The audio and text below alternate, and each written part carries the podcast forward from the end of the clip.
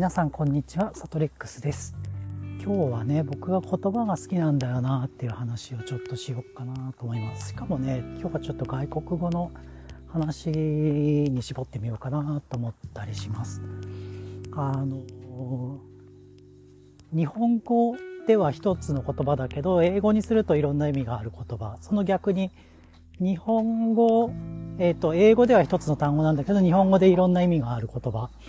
っていうのは辞書を引くといっぱい出てくると思うんですけど、そういうのがね、結構興味深いなと思うんですよね。で、例えば日本語で大丈夫っていう言葉が、英語だと It's okay とか I'm alright あるいは No thank you みたいな、あの、いくつかの意味がありますよだったり、で英語で例えば right っていう言葉が権利っていう意味と正しいっていう意味日本語にすると違う意味を複数持ってるようだけど、英語的には人、同じ一つの概念。で、逆に、あの、え、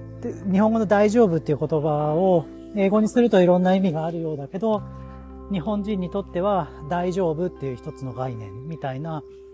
関係っていうのが、ありますと。で、なんかね、専門的にはこれをね、宿題っていうらしいんですね。縮んで退くと書いて宿題。で、一つの意味に、一つの言葉にまとまっていることを宿題すると言って、で、それが、あの、いくつかの意味に、その別の言語でばらけることを宿題が解けるっていうらしいんですね。で、なので大丈夫っていう言葉は日本語では宿題してて、ああの英語に直すとあの宿題が解ける。逆に right っていう言葉は、えっ、ー、と、英語的には宿題してて、日本語にすると、その宿題が解けるっていう風に、まあ、なっていますと。それぞれの言葉で、その、精密さっていうか、細かいく分ける分け方の精度が違うからそういう風になるんでしょうね。そういう、なんかこう、言葉ごとの着目の仕方みたいなのも面白いなって思ったりするし、英語で喋ってたりして、あの、パッと構文が思いつかないなって思ったりするのが、あの、it makes me sad あの直訳すると、それが私を憂鬱にさせるんですみたいな、そういう言い方。日本語で言うと、それを聞くと悲しくなっちゃうんだよね、みたいな表現なんだと思うんですけど、英語にすると全くその構文が変わるっていう、構文が変わるっていう言い方はなんかちょっとあれみたいですけど、なんかね、あの、考えの、こう、骨組みっていうか屋台骨が変わるような感覚があって、なかなかパッとその感覚に至れないなって思ったりしています。あとね、僕、単なる興味なんですけど、スコティッシュゲール語っていうのをアプリで勉強したりしてます。ゲール語っていうのは、もともとあのアイルランドあたりの発祥の言葉で、もともとはね、エンヤってミュージシャン僕好きなんですけど、そのエンヤがアイルランドの人で、時々ゲール語の曲曲を歌っているっていうところからちょっと興味が湧いたんですけど、でもよーくそのアプリで見るとアイルランド語とスコットランドのゲール語はどうも似てるけど別の言語ならしくて。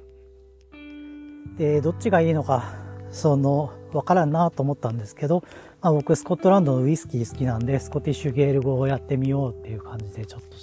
かじったりしてみました、うん、そうね。あの構文はね、まあ、英語ともまたちょっと違うしあのまあでもノリは似てるところあるし面白いんですけどでも英語とね比較して面白いのはスコットランドのゲール語はねあのラテン語なのかな？ラテン語だと思うんですけど古いのあのノリの言葉っていうかが残ってる部分があってそれがねちょっと面白いなって思いました。うんえっ、ー、とね、そうね、まあ、例えばなんですけど、英語でリバティって自由っていう言葉があって、で、その語源はどうも、あれらしいんですね。あの、ラテン語らしいんですよね。で、その、リバティのリバーのあたりが、どうも子供みたいなことならしいんです。で、その英語の中では、そのリブがどんどん変わっていって、ベイブになってしまって、ベイビーってなってしまった。もうだいぶすっかり変わってしまったんですけど、ゲール語にはまだその、えっ、ー、と、リブの部分が残ってて、で、子供のこと、英語でベイビーのことを、ゲール語ではレッビーって言うんですよね。で、そのリバティの、あの、リブとかなり近い状態で、子供っていう言葉がまだ残ってるな、みたいなのがあって、すごくね、興味深いなって思って、比較したりしました。まあね、そんなあの、だからなんやねんっていう話ではあるんですけど、なんかな、そういう言葉の成り立ちって人間のなんか考えの根幹みたいなところもあって、面白いなって思っています。ね。そう。あの、方言によってね、古い言葉がまだ残ってたりとか、そういうのもね、面白いですよね。例えば、テニオ派の「王」だけど九州の方言ではその「そういえば取って」ってなそれを取ってっていうのを「お」の代わりに「ば」って言うんですよね。でなんで「お」じゃなくて「ば」なのかなっていうのを一回考えたことがあって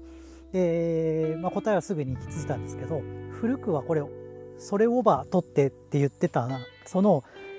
えーと、どっちが残ったかなんだなと思って標準語は「オーバー」の「お」が残って九州弁ではオバのバが残ったっていう、その、それだけの違いなんだよなっていうのが分かったり。なんかね、そういう、九州、そうね、まあ、の、あとは沖縄の方言では、すごい古い日本語がまだ残ってたりとかっていうのもあって、あの、非常にね、面白いですよね。